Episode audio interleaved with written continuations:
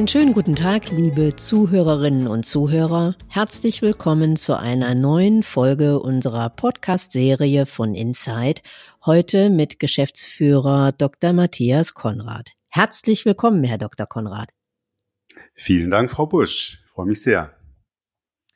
Herr Konrad, wir möchten uns heute unterhalten über das Thema Life Balance. Um, ähm, und äh, vielleicht können Sie zu Anfang einmal erklären, was bedeutet das in Ihren Augen Life Balance? Was beschreibt das? Äh, Life Balance ist ja ein relativ neuer Begriff, der ja heutzutage viel verwendet wird. Und ich glaube, die meisten meinen damit beschreibend erstmal ein Zusammenspiel von verschiedenen Faktoren aus dem Arbeits- und aus dem Privatleben.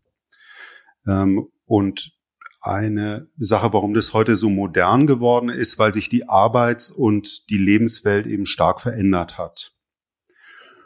Und wenn man die, äh, die Definition etwas vertiefen möchte, dann könnte man sagen, dass ähm, Life Balance ähm, erstmal aus einer sinnhaften Tätigkeit besteht äh, oder aus einer sinnvollen erlebten Arbeit das muss aber äh, keine Arbeit, keine bezahlte Arbeit sein, sondern es muss erstmal nur eine sinnvolle Tätigkeit sein. Das ist das Erste.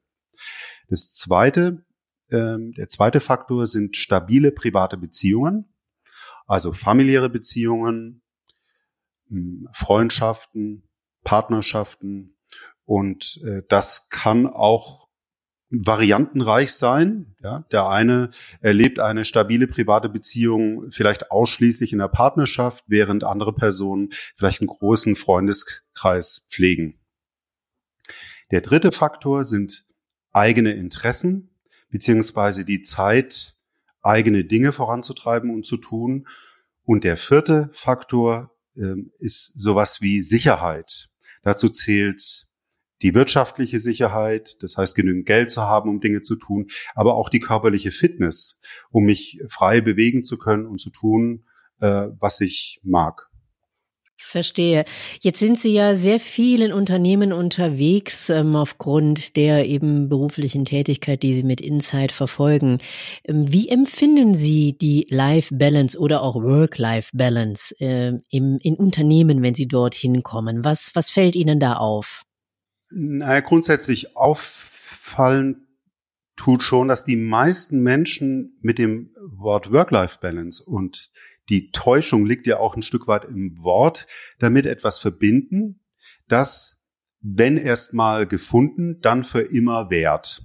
Das heißt, die meisten Menschen in den Unternehmen suchen nach einem Modell, das ähm, sie für sich entwerfen, eine Art Balance, die dann eben für alle Ewigkeit anhält und dieser Zustand herbeigesehnt wird.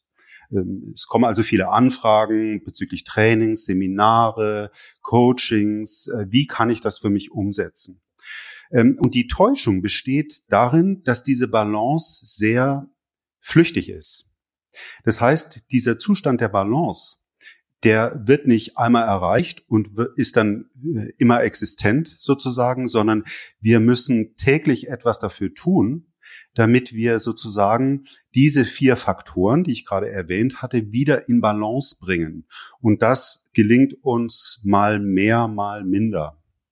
Ähm, das heißt, die meisten wollen so etwas erreichen, es ist aber sehr fluktuierend und man braucht viel Energie und Konzentration, ähm, um äh, es jeden Tag immer wieder herzustellen. Mhm. Aber wie erleben Sie denn die Balance, wenn Sie in die Unternehmen kommen? Was haben Sie für einen Eindruck? Also von 100 Prozent optimalem äh, Ergebnis, bei wie viel Prozent liegen denn die meisten Mitarbeiterinnen und Mitarbeiter in einem Unternehmen nach Ihren Erfahrungswerten oder nach Ihrem Eindruck? Hm, also nach meinem subjektiven Eindruck äh, sind die meisten sehr wohl in der Lage, für sich äh, eine ganz gute Lebensbalance zu finden zwischen Arbeit und Privatleben, Eigeninteressen und eben auch körperlicher Fitness. Ähm, es ist wie immer ein Teil ähm, derer, die dann sagen, also ich habe gerade Schwierigkeiten oder ich bin in einer Schieflage, also außer Balance geraten und frage mich gerade, wie ich wieder in Balance komme. Das ist aber ein, ein kleinerer Teil. Ich würde mal so schätzen, dass es ähm, 20 bis 30 Prozent der Mitarbeitenden sind. Die meisten kriegen das jeden Tag ganz gut hin. Seit wann ist das eigentlich ein Thema, ähm, die Life Balance, Life Balance?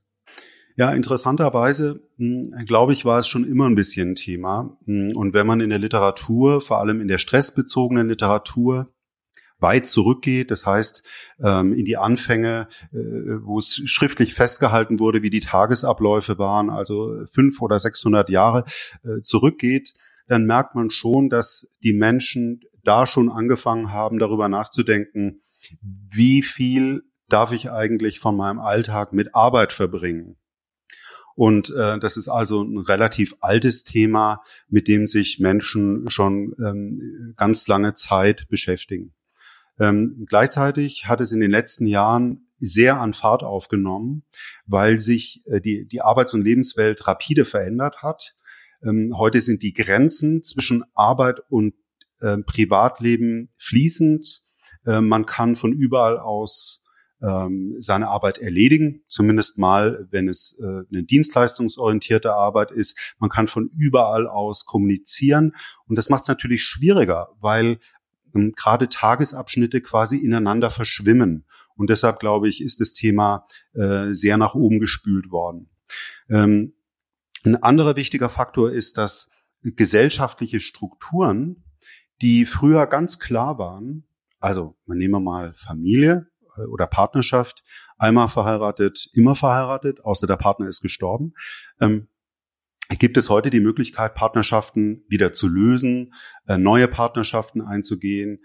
Also ähm, man hat ganz viel Flexibilität gewonnen. Auf der anderen Seite ähm, läuft man immer wieder das Risiko, dass das sozusagen das Lebensmodell aus der Balance gebracht wird und wieder ein, man ein neues Gleichgewicht äh, herstellen muss. Wenn Sie jetzt in Unternehmen ähm, kommen und dort mit den Mitarbeiterinnen und Mitarbeitern arbeiten bezüglich Life Balance, wie passiert das ganz konkret? Können Sie das vielleicht mal an einem Beispiel ein bisschen skizzieren? Ja, gerne. Ähm, die, ein sehr häufiger Fall ist, dass Mitarbeiter sich wünschen, vielleicht den, den Arbeitsanteil zumindest zeitweise zu beschränken, auch zeitlich und energetisch, so dass sie für andere Dinge, beispielsweise für äh, private Beziehungen wie Freundschaften oder eigene Interessen, äh, Sport oder oder Lesen oder so mehr mehr Zeit und Energie zur Verfügung haben. Und ähm, der, der häufigste Fehler, auf den wir treffen, ist der, dass die meisten glauben, dass es einen Trick gibt, mit dem man das erreichen kann, ohne Schmerzen. Und ähm, äh, letztlich gehen wir dann so vor, dass wir uns einen Tages- oder äh, einen Wochenablauf angucken und dann allen Beteiligten klar machen, dass jeder Tag nur 24 Stunden hat. Also der wird ja nicht kürzer oder länger, äh, nur weil man etwas umplant, sondern wenn man etwas mehr machen möchte, muss man etwas anderes weniger machen. Und äh, womit sich viele sehr schwer tun, ist der Gedanke, dass sie etwas weniger tun, zum Beispiel früher von der Arbeit gehen, ohne dabei ein schlechtes Gewissen zu erleben oder dumme Fragen gestellt zu bekommen äh, oder oder. Das heißt, ähm, es eine, eine sozusagen ein Umbalancieren ist immer auch mit gewissen Schmerzen verbunden. Also mit Schmerzen meine ich jetzt nicht körperliche Schmerzen, sondern vor allem viele berichten von schlechtem Gewissen, Schuldgefühlen oder eben auch sozialen Konflikten. Also wenn äh, die Kollegen eine blöde Frage stellen und sagen, na, äh, heute hast du heute einen halben Tag Urlaub genommen oder warum gehst du schon? Mhm. Arbeiten Sie denn äh, gerade in diesem Kontext, den ich sehr interessant finde, dann auch entsprechend mit der Führungsetage in Unternehmen oder beziehungsweise den Unternehmenschefs, um genau solche schlechte ähm, Gewissen, die in Mitarbeiterinnen und Mitarbeitern dann vielleicht schlummern können, entgegenzuwirken? Also an der Unternehmenskultur zu arbeiten, dass es eben in Ordnung ist, wenn man einen Tag in der Woche oder einen halben Tag weniger arbeitet, wenn das so vereinbart wurde. Das ist heute ein ganz zentraler Teil vom Management. Und die Führungskräfte ähm, werden, also wir arbeiten mit vielen Führungskräften daran, ähm, darauf zu achten, wo die Mitarbeiter stehen. Das heißt, das Management ist heutzutage angehalten, das auch ein Stück weit zu steuern, äh, wann sie jemand früher nach Hause schicken, wann jemand mal länger arbeiten kann. Das heißt ja nicht, dass wir ab heute alle früher nach Hause gehen, äh, sondern dass man wissen muss, wo man gerade steht, äh, wie man auch energetisch dasteht. Und eine Hauptaufgabe mitunter ähm, des Managements ist, dass man die Mitarbeiter dahingehend steuert. Also auch dafür sorgt, dass jemand mal früher nach Hause geht, ähm, wenn es wirklich ähm, wenig Sinn mehr macht ähm, und dann jemand wirklich dazu auffordert. Wie reagieren die Unternehmenschefs oder die, das Management generell auf, auf Veränderungen äh, oder Veränderungswünsche von Mitarbeitern, wenn die sagen, ich möchte mehr Balance wieder in meinem Leben haben, auch zu einem Privatleben oder Freizeitaktivitäten? Wie ähm, wird sowas aufgenommen? Haben Sie da Erfahrungswerte? In der Regel sehr gut. Äh, die meisten Führungskräfte kennen das sehr gut von sich selbst, von der eigenen Situation, äh, dass sie Phasen haben, wo sie einfach äh, mehr arbeiten müssen ähm, als geplant und ähm, kennen das gut aus eigener Erfahrung, dass man an die Grenzen ähm, kommt, an die körperlichen und mentalen Grenzen was per se nicht schlimm ist. Das ist ja auch eine Managementaufgabe, Mitarbeiter an die Grenzen zu führen. Und gleichzeitig muss man dafür sorgen, dass ähm, die Mitarbeiter dabei ähm, mittel- und langfristig gesund bleiben. Ähm, ja, und nicht ähm, sozusagen die Flinte ins Korn werfen und oder frustriert werden. Jetzt würde mich natürlich noch sehr interessieren, was tun Sie denn für Ihre eigene Life Balance? Was macht Herr Dr. Konrad da für sich selbst? Also ich achte darauf, mich genügend zu bewegen. Das ist das eine. Ähm, wir wissen heute, dass Bewegung, man könnte schon sagen, ein Allheilmittel ist. Also es wirkt auf ganz viele mentale und körperliche ähm, Prozesse positiv und verhindert Erkrankungen. Das heißt, mit Bewegung meine ich jetzt nicht Hochleistungssport, sondern ähm, Fahrradfahren, Spaziergänge, ähm, vielleicht ein bisschen laufen oder joggen gehen oder schwimmen gehen. Also je nachdem, was man so mag. Ähm, ich persönlich ähm, gehe gerne schwimmen, gehe gerne laufen. Ähm, Im Sommer spiele ich vielleicht Tischtennis äh, und dazu äh, mache ich noch Yoga. Ähm, da stellen sich jetzt die meisten ein Räucherstäbchen vor und dass ich meditierend da sitze weit gefehlt. Äh, es ist sehr, sehr anstrengend und sorgt dafür, dass meine Knochen und meine Muskeln beweglich bleiben. Seit wann machen Sie Yoga? Wie lange praktizieren Sie das? Schon viele Jahre. Ich würde sagen zehn Jahre. Mm, und das andere, auf was ich persönlich achte, ist, dass ich die Arbeitszeit, ähm, die ich im Büro verbringe, möglichst konzentriert verbringe und dann auch, wenn ich damit aufhöre, abends einen Strich unter die Rechnung mache und sage, okay, jetzt ist auch mal gut, jetzt kann ich mich nicht mehr konzentrieren und dann mache ich was anderes. Also ich ziehe quasi ähm, oder versuche das zumindest äh, künstlich eine scharfe Grenze zu ziehen. Das ist für mich gut und aber es gibt auch andere Modelle und äh, es gibt auch andere Arbeits- und Lebensformen. Wie handhaben Sie das, wenn Sie im Urlaub sind? Heißt das dann auch tatsächlich äh, zwei Wochen lang nicht in die E-Mails schauen und keine Telefonate beantworten? Wie sieht das bei Ihnen aus? Ähm, ich persönlich bin gerne erreichbar. Ich spreche gerne mit meinen Kollegen. Ähm, ich gucke auch mal in die E-Mails. Ich finde es nicht schlimm. Mich reißt es dann nicht runter.